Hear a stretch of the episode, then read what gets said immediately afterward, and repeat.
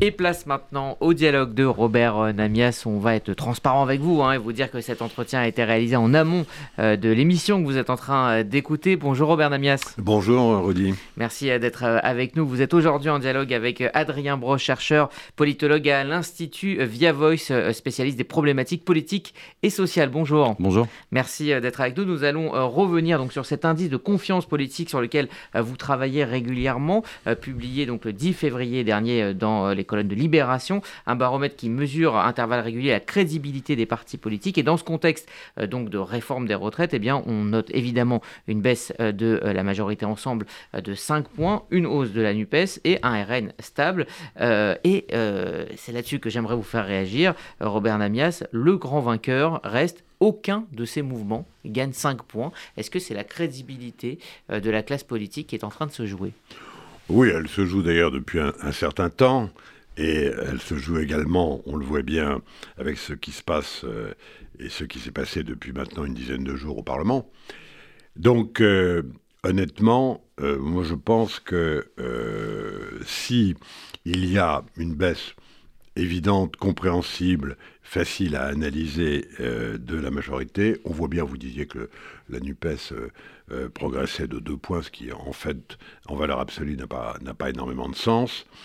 Et, la vérité, c'est que euh, la séquence que l'on vient de, vivre, qui n'est pas terminée, loin de là d'ailleurs, mais la séquence que l'on vient de vivre est une séquence qui est euh, absolument catastrophique pour l'ensemble du monde politique et qui survient après de nombreuses autres séquences qui n'étaient pas euh, meilleures.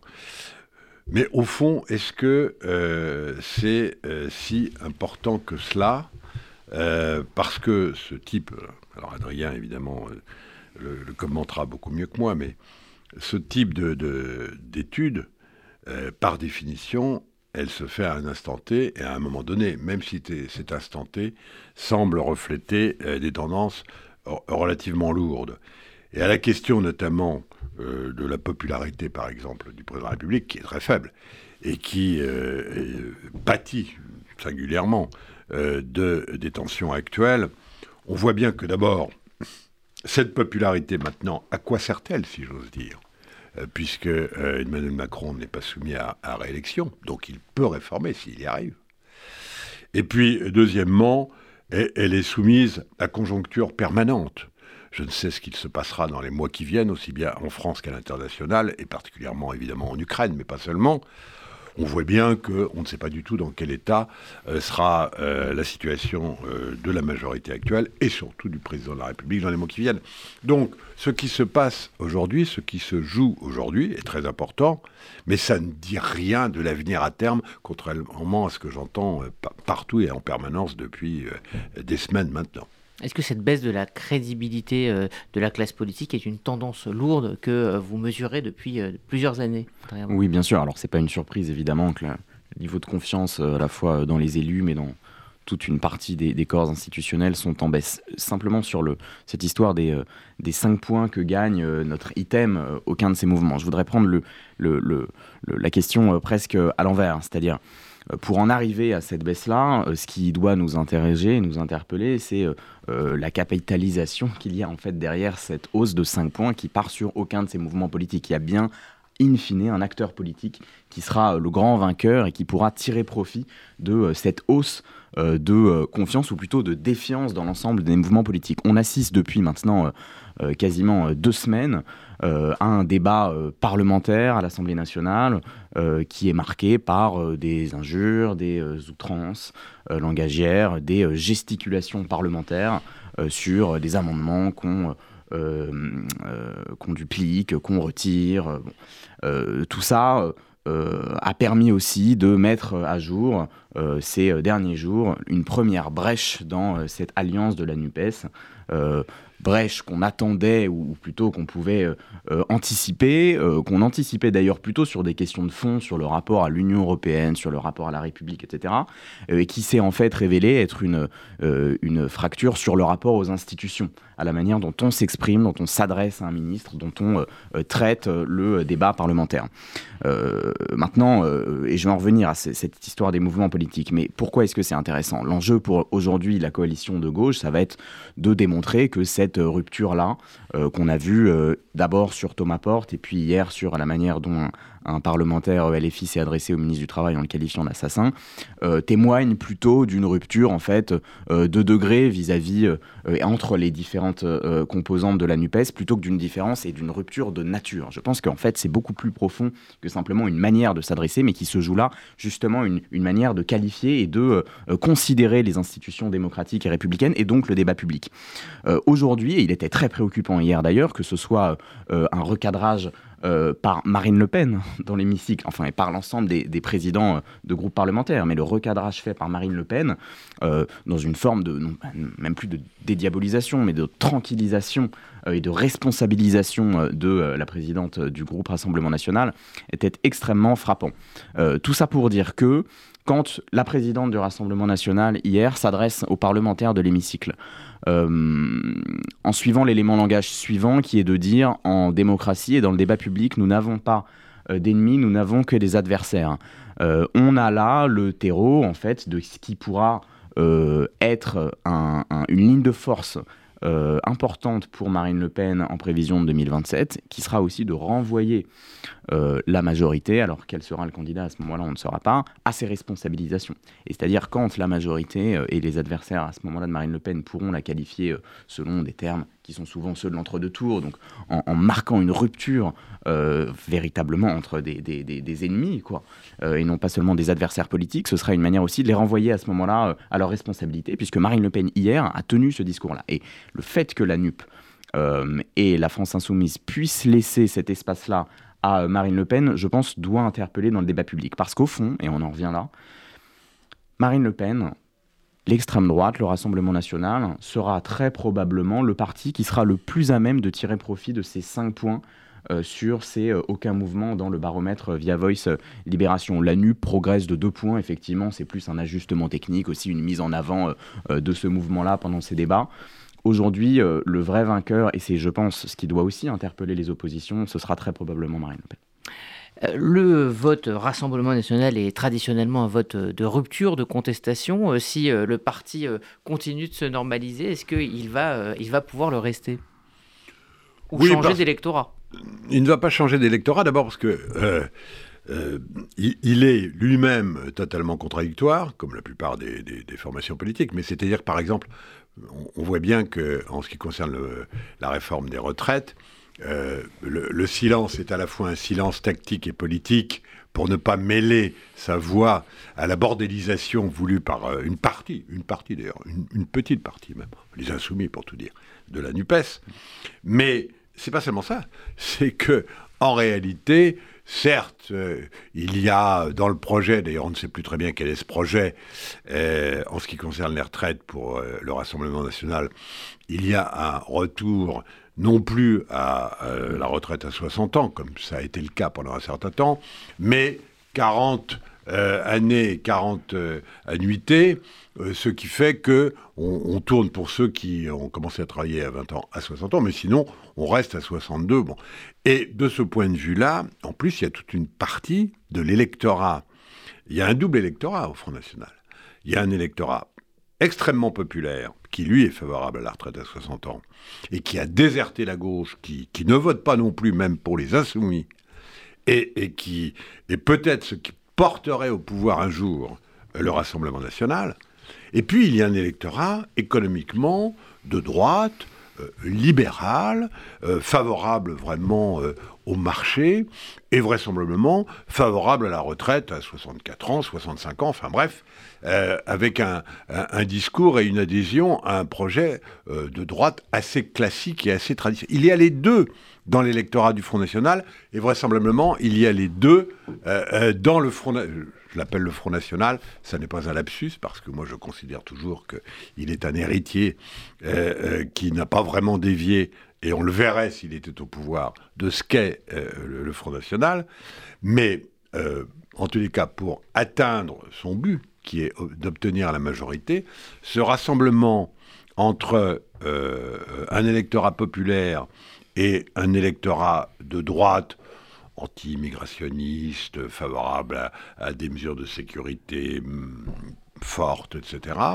Ce rassemblement-là, il explique aussi d'une certaine manière la discrétion mmh. actuelle de Marine Le Pen et des dirigeants du Rassemblement national, avec, ce que disait encore une fois Adrien, c'est la volonté évidemment d'afficher finalement un rôle plutôt apaisant dans un environnement politique qui est euh, euh, extraordinairement violent et chahuté. Adrien Broche, vous, confirmez euh, dans vos études via Evox ce, double électorat pour le Rassemblement national? Oui, tout à fait. Et, je dirais même que c'est une c'est un objectif d'ailleurs pour Marine Le Pen que de, parvenir à s'ouvrir encore davantage. Elle a une base aujourd'hui populaire qui est extrêmement solide. Euh, non seulement nombreuses mais solides, qui, restent euh, systématiquement sur un vote Marine Le Pen depuis maintenant un certain nombre d'élections. Donc ça, c'est un, c'est, un enjeu, mais, mais, mais, mais je dirais, pas l'enjeu principal aujourd'hui pour Marine Le Pen, qui est vraiment d'ouvrir son électorat à ce que disait euh, Robert, c'est-à-dire une dimension beaucoup plus libérale, beaucoup plus anti-migrationniste, en alliant une sorte comme ça de, d'ailleurs un petit peu le projet qui était celui d'Éric Zemmour, qui était de toucher cette droite-là moins populaire, euh, plus libérale, plus bourgeoise, plus installée, euh, avec un, discours beaucoup plus orienté sur la question immigration que sur la question sociale évidemment en gardant en tête que euh, tout ça euh, est, euh, et, cet enjeu social est, souvent une vitrine du côté du Rassemblement national. Mais enfin, il y a quand même ce discours-là extrêmement important. Donc c'est un enjeu aujourd'hui, ce qui explique, encore une fois, hein, je m'inscris tout à fait en, en, ligne avec ce que disait Robert, la discrétion du Rassemblement national, qui à la fois joue l'opposition, joue l'opposition d'ailleurs responsable dans l'hémicycle, en commission de manière plutôt distante, en votant une fois, en ne votant pas une fois. Bon, là, c'est encore un, autre débat, mais en tout cas, ça évite au Rassemblement national aujourd'hui de s'étiqueter de manière euh, trop... Euh, euh, de s'étiqueter tout court sur, sur ce débat des retraites, de s'opposer au gouvernement sur les 60 ans, tenir cette ligne populaire, de s'opposer à l'opposition, NUP, non plus sur le fond, mais sur la forme, euh, on, se rappelle, Jordan Bardella euh, qualifiait euh, l'attitude de la NUPS de puérile, et je crois qu'il en appelait à cesser, la, à cesser sa puérilité dans le dépôt des, alors des 13 000 amendements LFI. cette semaine, Marine Le Pen, donc encore une fois, a rappelé le gouvernement et les oppositions à leur responsabilité. Donc il y a cette, critique de fond et de forme, le tout dans une enveloppe de discrétion qui est une carte très habilement jouée euh, depuis euh, le début de ce débat-là par Marine Le Pen. Un dernier mot sur euh, Emmanuel Macron. Donc, dans ce baromètre, il perd 5 points, c'est normal. Le contexte est évidemment difficile, un contexte de réforme. Est-ce que vous estimez l'un et l'autre que ce début de quinquennat est réussi ou plutôt raté? Alors c'est vraiment un début, puisqu'on on est à 9 mois et c'est la première vraie réforme. Euh, il y a eu des nouvelles modifications en ce qui concerne euh, le chômage, mais de manière générale, euh, jusqu'à présent et depuis neuf mois, le président de la République s'est plutôt occupé de l'Ukraine et on ne peut pas dire qu'il y ait eu des réformes majeures. Celle-ci est la première.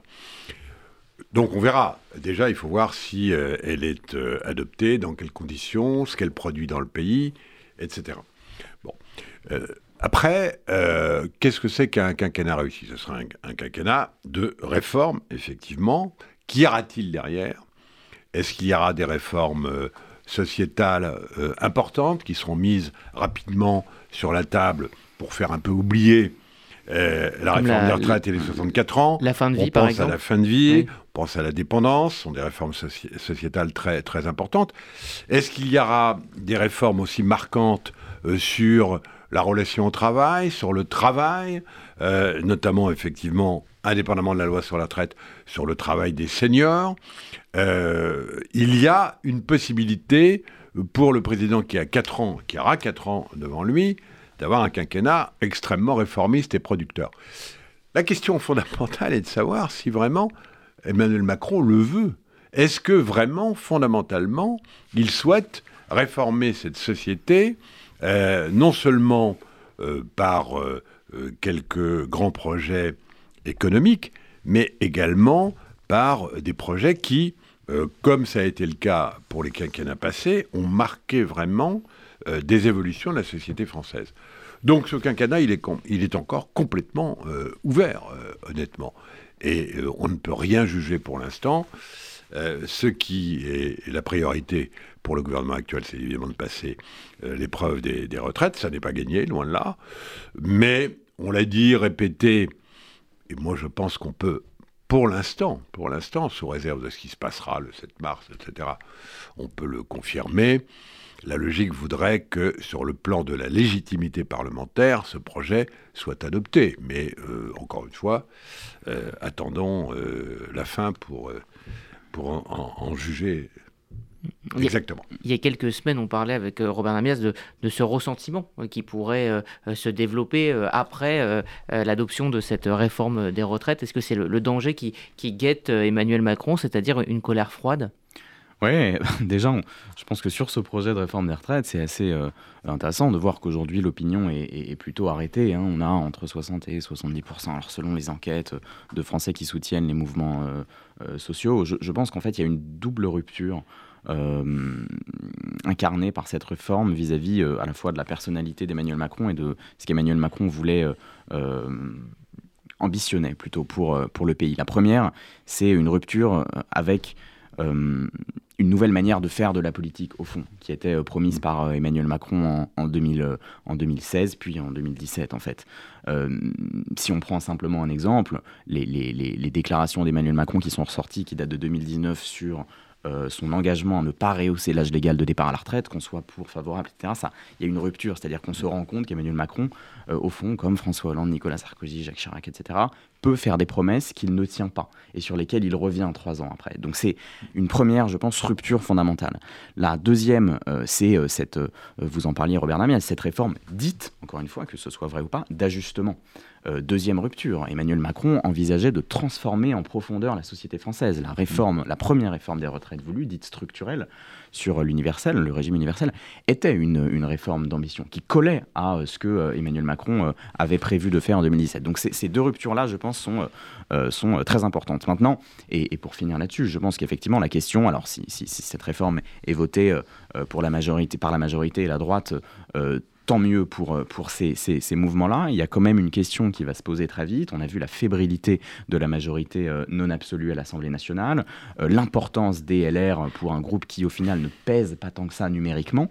Donc c'est la viabilité, en fait, de cette majorité qui va se poser. Le projet de loi, on n'en a pas parlé, immigration arrive aussi très rapidement à l'Assemblée. Et là, si la droite veut aussi appuyer et faire un petit peu plus mal à la majorité que sur la question des retraites, ça va être un, un enjeu aussi qui va être important et intéressant, je pense, à Merci Adrien Broche, merci Robert euh, Namias. C'est la fin euh, de ces euh, dialogues. Vous retrouvez Bargo Cipher pour le reste de l'émission et les chroniques à venir.